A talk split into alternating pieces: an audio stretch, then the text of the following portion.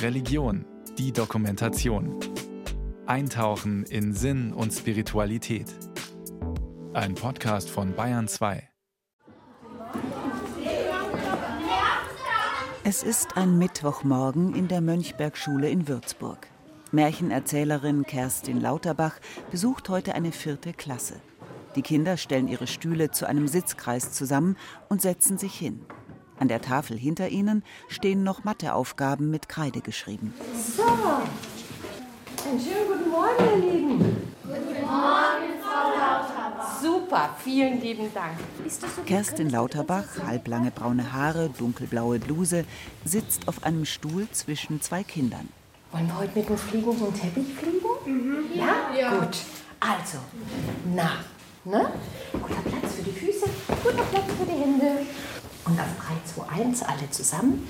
Liebe Geschichte, kommt zu uns herein.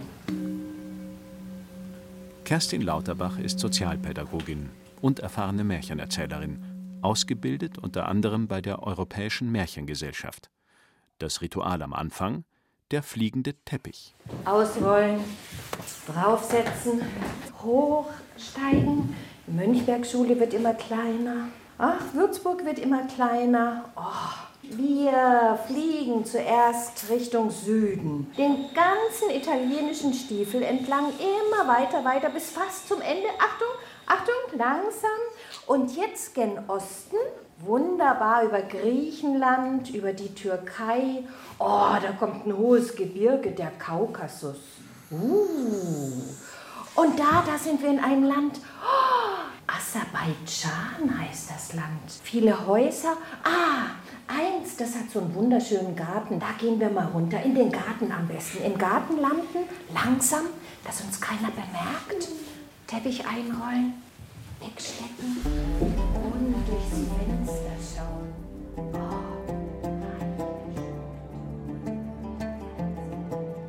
Mit geschlossenen Augen tauchen die Kinder ein in diese orientalische Welt von bunt gemusterten Perserteppichen.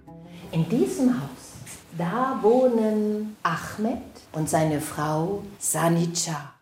Ahmed reist durch verschiedene Länder und verkauft Waren. Eines Tages nun, da macht sich Ahmed wieder auf die Reise, bepackt mit den feinsten Teppichen. Und dann macht er sich mit seinem Diener auf die Reise und schließlich da kam er in eine unbekannte Stadt. Mit einem weißen Palast. Ahmed überbringt dem Schah, also dem Herrscher, ein Säckchen mit Edelsteinen und der Schah lädt ihn zu einem Spiel ein. Diener, das Spiel. Und dann trugen die Diener ein Brett herein, auf dem weiße und schwarze Felder waren und viele Figuren standen dabei. Lasst uns spielen, sprach der Schah. Wir spielen die ganzen Abend, die ganze Nacht und wenn die Sonne Morgen aufgeht und meine Katze, auf deren Schwanz sieben Leuchter mit Kerzen gestellt werden, sich nicht gerührt hat, so bist du mein und all dein Reichtum dazu. Beim Erzählen gestikuliert Kerstin Lauterbach viel. Sie reißt die Augen weit auf, variiert ihre Stimme. Und als der Schah sah, dass Ahmed zögerte, da sprach der Schah: Nun, wenn meine Katze sich aber bewegt und auch nur ein Leuchter umfällt, so bin ich dein und du bekommst meine Reichtümer. Stunde um Stunde vergeht. Die Katze bewegt sich nicht und die Sonne geht auf. Und der Schah grinste und sprach nur ein Wort: Wachen! Und da kamen die Wachen herein, nahmen Ahmed fest. Der Schah ließ ihn in den Kerker werfen und dann ließ der Schah seine Wachen zur Herberge laufen. Und dort alle Waren, die Ahmed bei sich hatte, all die feinen Stoffe, die Edelsteine, die Teppiche wegnehmen und in seinen Palast bringen. Hier könnte die Geschichte zu Ende sein. Doch dann wäre es kein Märchen. Protagonist Ahmed hat sich in eine ausweglose Situation hineinmanövriert. Schafft er es wieder heraus aus dem Gefängnis? Findet er Erlösung Die Erlösung ist ein zentrales Motiv in vielen Märchen. Rapunzel, die in einem Turm eingesperrt ist, ihr langes blondes Haar herablässt, so dass ihr Liebhaber zu ihr hinaufklettern und sie befreien kann. Rotkäppchen, das zwar vom bösen Wolf gefressen wird, aber von einem Jäger aus dem Bauch herausgeschnitten wird. So grausam die Geschichten zum Teil sind, so gut gehen sie am Ende aus, sagt Märchenerzählerin Kerstin Lauterbach. Märchen sind in gewisser Weise ja auch Lebensgeschichten. Und jeder von uns erfährt Leid auf unterschiedlichste Art und Weise und äh, soll trotzdem nicht am Leben verzweifeln, sondern es annehmen. Bei Märchen, das ist gut oder es ist böse und da gibt es nichts dazwischen. Und ganz zum Schluss, da ist es eben wichtig, das Böse muss bestraft werden. Wir erleben es natürlich im Alltag ganz anders, da wird das Böse nicht so einfach bestraft, aber das ist auch die Hoffnungsbotschaft eines Märchens, dass das Böse letztendlich seine Strafe bekommt und das Gute siegen wird. Märchen und biblische Geschichten haben viele Gemeinsamkeiten. Es geht um die Grundfragen der Menschheit Leben und Tod, Gut und Böse, Glück und Trauer. Am Ende soll das Gute siegen. Genau wie in den Geschichten in der Bibel entspringen die Märchen alten Mythen, die von Generation zu Generation weitererzählt wurden. Beide beschäftigen sich mit Wundern und übernatürlichen Phänomenen. Doch es gibt auch Unterschiede. Im Märchen bleibt das Böse böse und das Gute gut. In der Bibel hingegen überwiegt die Hoffnung auf Veränderung. Kaum einer hat sich so viel mit der Thematik Märchen und Religion beschäftigt wie Eugen Drewermann, Theologe, Psychoanalytiker, Ex-Pfarrer und Kirchenkritiker. Der 83-Jährige steht aktuell selbst in der Kritik wegen möglicher Verschwörungstheorien und prorussischer Aussagen im Zusammenhang mit dem Ukraine-Krieg. Doch hier soll es nun um seine Theologie der Märchen gehen, die grundlegend ist. Auf tausenden von Seiten hat Drewermann die Welt der Märchen erkundet, vor allem die der Brüder Grimm. Wieso sollten wir diese Märchen heute noch lesen? Diese Frage hat Drewermann in einem Fernsehinterview einmal folgendermaßen beantwortet. Weil sie uns als Erwachsenen mehr zu sagen haben, denn damals, da wir Kinder waren. Die Märchen sind die einzige Erzählgattung der Weltliteratur, die daran glaubt und glauben machen möchte, dass einzig die Liebe imstande sei, uns glücklich werden zu lassen. Märchen sind also viel mehr als nur Geschichten, die weitergegeben werden. Sie vermitteln biblische Botschaften und stellen uns vor Lebensfragen. Die Märchen glauben, dass dies Wahnsinn ist, was wir für normal halten, dass die Welt, in der wir existieren, ein Gefängnis ist aus Macht, aus Geldgier, aus Entfremdung, aus Uneigentlichkeiten in jeder Form. Die Psychoanalytiker würden sagen, es ist hochneurotisch. Und wie wir da herausgeführt würden, indem wir uns erlösen, wechselseitig im Glauben an die Liebe, das erzählen einzig die Märchen. Was Religion und Märchen also gemeinsam haben, ist die Hoffnung auf Erlösung. Der Glaube an eine bessere Welt. Beim Lesen der Märchen geht es darum, die Symbole zu verstehen.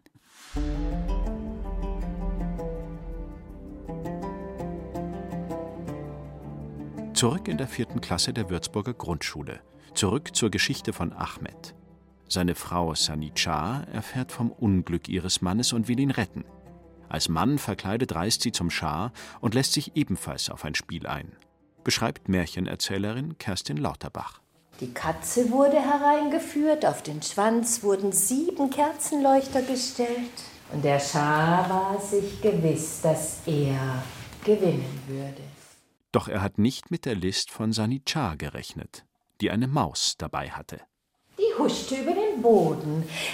Die Katze öffnete die Augen, die Schnurrhaare zitterten und der Schah sah sie nur einmal an. Und die Katze blieb still sitzen. Da holte Sanichar die zweite Maus heraus. Die Maus, die Maus, die schoss zu der anderen Maus. Und die beiden Mäuse, die rannten miteinander. Und da, da hielt die Katze nichts mehr. Und sie sprang auf und raste den Mäusen hinterher. Die Leuchter fielen um. Der Schah flehte noch um Gnade. Doch Sanichar ließ ihn in den Kerker werfen. Sie befreite ihren Mann und das Ehepaar reiste zurück nach Hause. Und dort lebten sie noch lange Zeit glücklich und zufrieden. Die Schülerinnen und Schüler der vierten Klasse sind sich einig. Der Böse bekommt am Ende seine gerechte Strafe. Mir hat am besten gefallen, wie die Frau die Mäuse halt rausgelassen hat. Ich habe mir so auch irgendwie noch ein lustiges Bild vorgestellt, wie der Char dann, als die Katze dann losrennt, so einen erstaunten, aber auch sehr verwirrten Blick loslässt. Ich fand es am tollsten, als die Katze losgerannt ist, um die Mäuse zu fangen, obwohl der Char es nicht gesagt hat, dass es sie darf. Es war einmal, es war einmal. Und wenn sie nicht gestorben sind, dann leben sie noch heute. Bei den Märchen ist relativ eindeutig, was mit dem großen Begriff Erlösung gemeint ist. Aber wie ist es in der Religion, im christlichen Glauben? Der Begriff taucht immer wieder auf, im Vaterunser zum Beispiel. Und führe uns nicht in Versuchung, sondern erlöse uns von dem Bösen. Im zweiten Buch Mose im Alten Testament befreit Gott das Volk Israel aus der Sklaverei. Er verspricht Mose, ich will euch wegführen von den Lasten, die euch die Ägypter auflegen, und ich will euch erlösen mit ausgestrecktem Arm. Und natürlich Jesus Christus, der am Kreuz gestorben ist, um uns Menschen zu erlösen.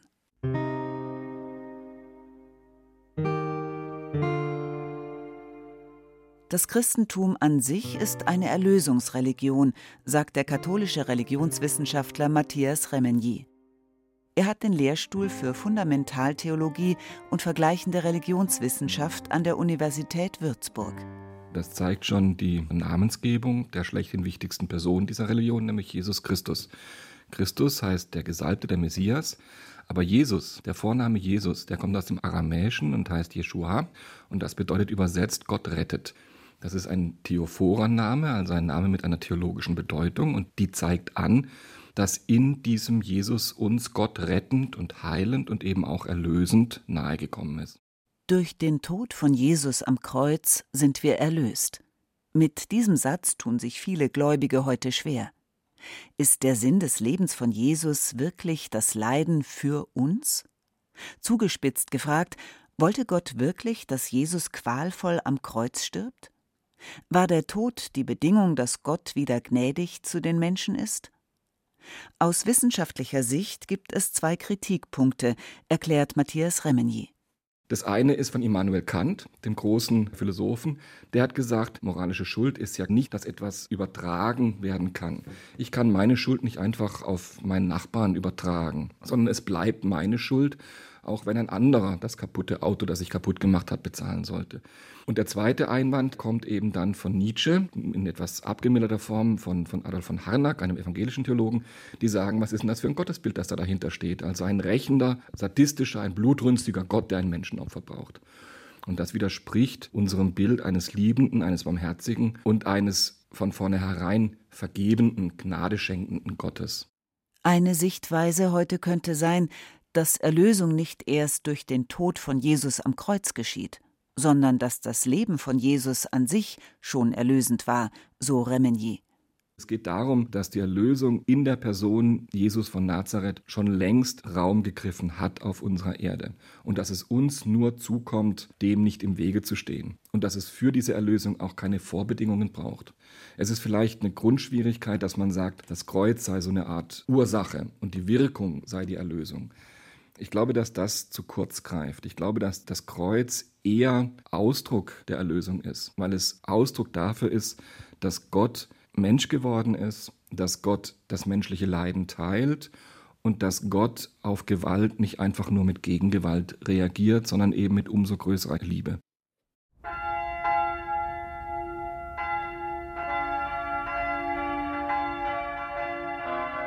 Es ist ein Samstagmorgen in der Würzburger Innenstadt. Der mächtige Dom mit seinen zwei markanten Türmen läutet. Mehrere Personen mit Rucksäcken und Taschen sind auf dem Weg zum benachbarten Tagungszentrum des Bistums Würzburg. Also ich bin hier, weil mich das Thema Erlösung einfach super brennend interessiert. Ich habe schon immer mit dem Thema, Jesus ist für uns am Kreuz gestorben, einfach meine Fragezeichen. Warum muss so was Grausames passieren, dass das, was ich an Schuld auf mich lade, nimmer schlimm ist? Also ich bin hier in diesem Seminar, weil ich denke, dass wir vor allen Dingen in Kirche wieder auch eine Sprachfähigkeit entwickeln müssen, äh, sprich eine bildhafte Sprache. Und die kommt halt in Märchen sehr gut rüber. Sehr hilfreich für Predigten beispielsweise. Ich finde das Thema Erlösung sehr interessant und wichtig und ich glaube, dass es viele Menschen beschäftigt. Ich selbst beschäftige mich so latent immer mal mit Märchen und auch mit den christlichen Schriften. Da ist auch viel an Weisheit verborgen und deswegen dachte ich, es ist ein guter Grund und Impuls, jetzt da mal dieses äh, Wochenende hier mitzuhören. Da waren sie alle erlöst und gingen fröhlich heim. Erlösung in Märchen und im Christentum. Zu diesem Seminar hat das Bistum Würzburg eingeladen. Etwa 50 Menschen sitzen auf Stühlen in einem großen Kreis. Viele haben Notizbücher auf dem Schoß liegen. Dozent ist Heinrich Dickerhoff. Er ist wohl einer der wenigen katholischen Theologen in ganz Deutschland, die auch Märchen erzählen. Seit über 30 Jahren begleiten den Pädagogen die Geschichten über Gut und Böse, Recht und Unrecht, Leben und Tod. Einen wunderschönen guten Morgen. Guten Morgen. Guten Morgen. Heute Morgen wollte ich ja mit Ihnen und euch äh, schauen, ob wir die christliche Erlösungsvorstellung ja für uns ein bisschen verständlicher machen können. Der Mann mit den wuscheligen grauen Haaren und dem Bart sitzt zwischen zwei Teilnehmerinnen. Braun karierte Weste, blaues Hemd. Seine Brille hat er sich in die Haare gesteckt. So, jetzt kommt ein Märchen. Genau, zum Reinkommen, das Märchen, aus dem das Zitat ist. Da waren sie alle erlöst und gingen fröhlich heim nämlich die drei Raben von den Brüdern Grimm.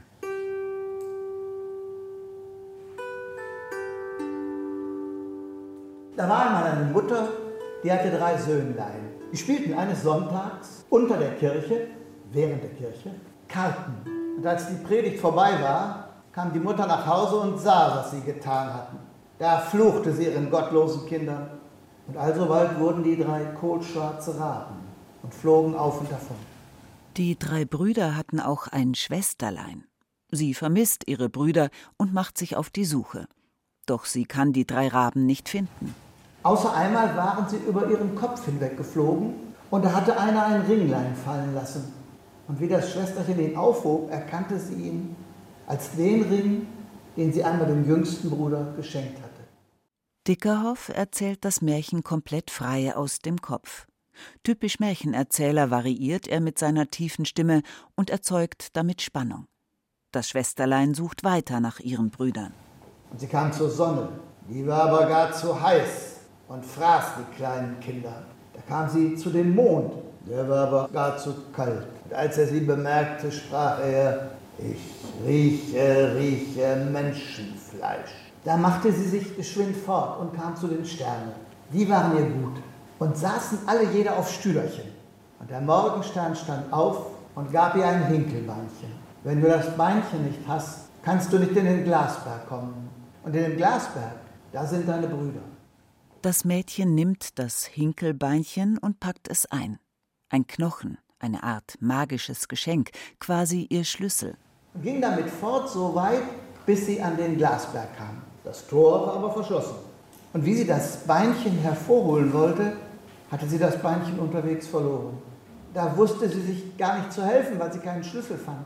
Nahm ein Messer, schnitt sich den kleinen Finger ab, steckte den ins Tor und schloss glücklich auf. Ein Zwerg berichtet ihr, dass die drei Raben nicht da sind. Sie könne aber auf sie warten. Und das Zwerglein brachte drei Tellerchen getragen und drei Becherchen. Und von jedem Tellerchen aß das Schwesterchen ein bisschen. Und aus jedem Becherchen trank sie ein Schlückchen. Und in den dritten Becher ließ sie das Ringlein fallen. Da hörte sie in der Luft ein Geschwirr und Geweh. Und das Zwerglein sagte, die Herren Raben kommen heimgeflogen. Sie kommen an den Tisch und sagen, Wer hat von meinem Tellerchen gegessen? Wer hat aus meinem Becherchen getrunken? Wie aber der dritte Rabe seinem Becher auf den Grund kam, da fand er das Ringlein. Da erkannten sie sie an dem Ring. Und von da an waren sie alle wieder erlöst und gingen fröhlich heim. Ja, ich nehme an, viele kannten das. Die drei Raben Wodurch geschieht Erlösung in diesem Märchen? Durch Liebe. Durch Liebe? Durch Beziehung. Beziehung? Da gibt jemand was von sich. Ja. Ne? Genau. Die Schwester schneidet sich sogar ihren kleinen Finger ab für ihre Brüder. Ich weiß nicht, ob Ihnen auch aufgefallen ist, in diesem Märchen ist die Hauptperson nicht eine, die erlöst wird, sondern die erlöst. Nämlich ihre drei Brüder, die die Mutter verflucht hat und die dann in den Körpern von Raben gefangen sind. In unserer Alltagssprache kommt Erlösung zum Beispiel vor, wenn jemand nach einer langen Krankheit stirbt. Der Arme, er wurde von seinem Leiden erlöst, sagen wir. Aus dem Zusammenhang kennt es auch Seminarteilnehmerin Ursula Basler-Petsch. Wenn man dann auch den Verstorbenen sieht und dann sieht, die Züge sind doch sehr entspannt dann. Aber ich denke, man muss es nicht so ganz hoch aufhängen, dass es jetzt Erlösung immer bedeutet, alle Probleme dieser Welt sind jetzt weg, sondern es kann auch Erlösung in Teilbereichen sein, wenn sich irgendwelche Probleme auflösen, wenn sich Konflikte auflösen. Und dann, was ja im Titel des Seminars ist, dann gingen sie fröhlich heim. Dann glaube ich, ist das eine ganz tolle Sache, weil wenn man fröhlich heimgeht, dann ist man motiviert, diese Fröhlichkeit auch weiterzugeben und dann trägt man vielleicht sogar ein bisschen zur Erlösung bei. Kaplan Thomas Elwert findet, in Zeiten von Klimakrise und Ukraine-Krieg braucht die Welt ganz dringend Erlösung.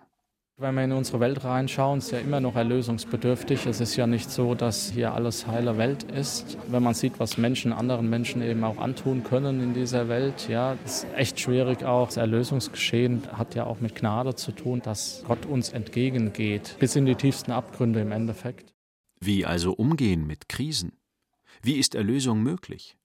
Dozent Heinrich Dickerhoff stellt in diesen Fragen des Lebens einen Zusammenhang her zwischen Religion und Märchen.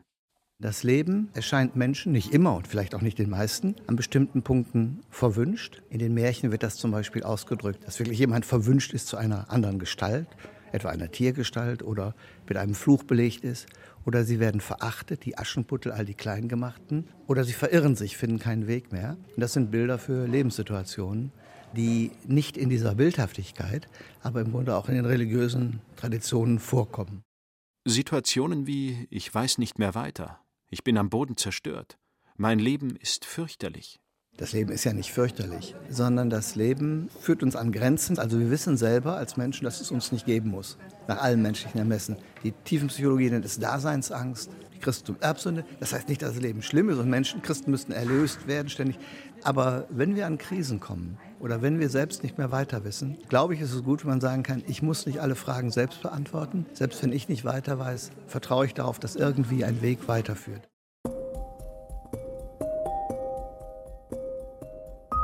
Adam und Eva, die Erbsünde, das Paradies. Wenn wir Erlösung aus christlicher Perspektive verstehen wollen, müssen wir uns mit dem Thema Sünde beschäftigen. Der Meinung ist Oliver Behrendt, evangelischer Pfarrer in Nürnberg, dort Leiter des spirituellen Zentrums Eckstein und Beauftragter der Landeskirche für geistliche Übung und Meditation.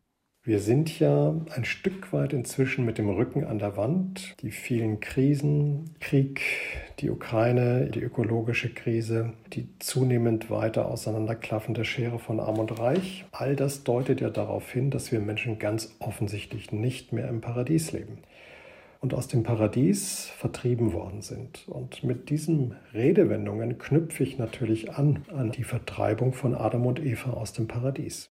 Heißt, wir Menschen sind immer irgendwie auf der Suche. Unser Urzustand ist nicht im Glück.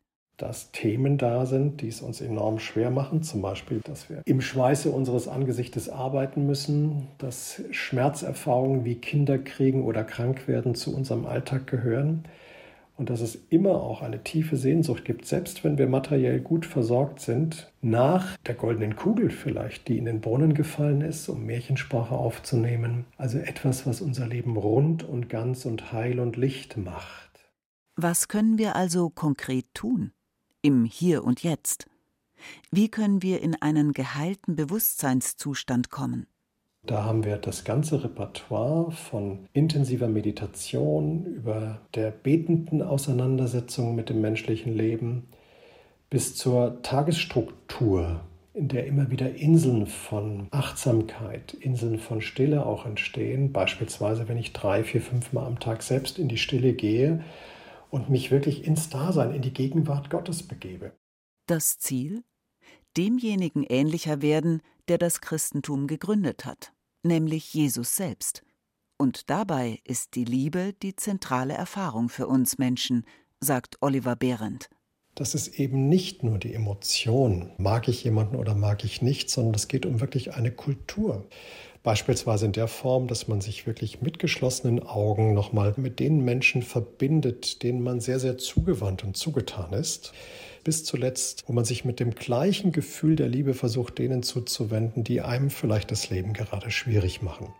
Also Liebe kultivieren, das wäre für mich ganz zentral der Erlesungsweg, den wir als Christen versuchen zu beschreiten und wo wir uns in der Nachfolge Jesus aufmachen.